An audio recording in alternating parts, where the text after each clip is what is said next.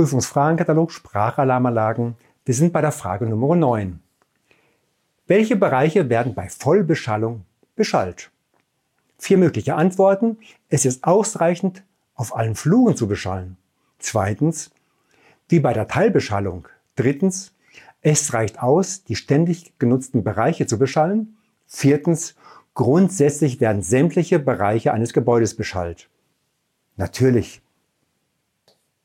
Antwort 4 ist richtig, überall beschallen.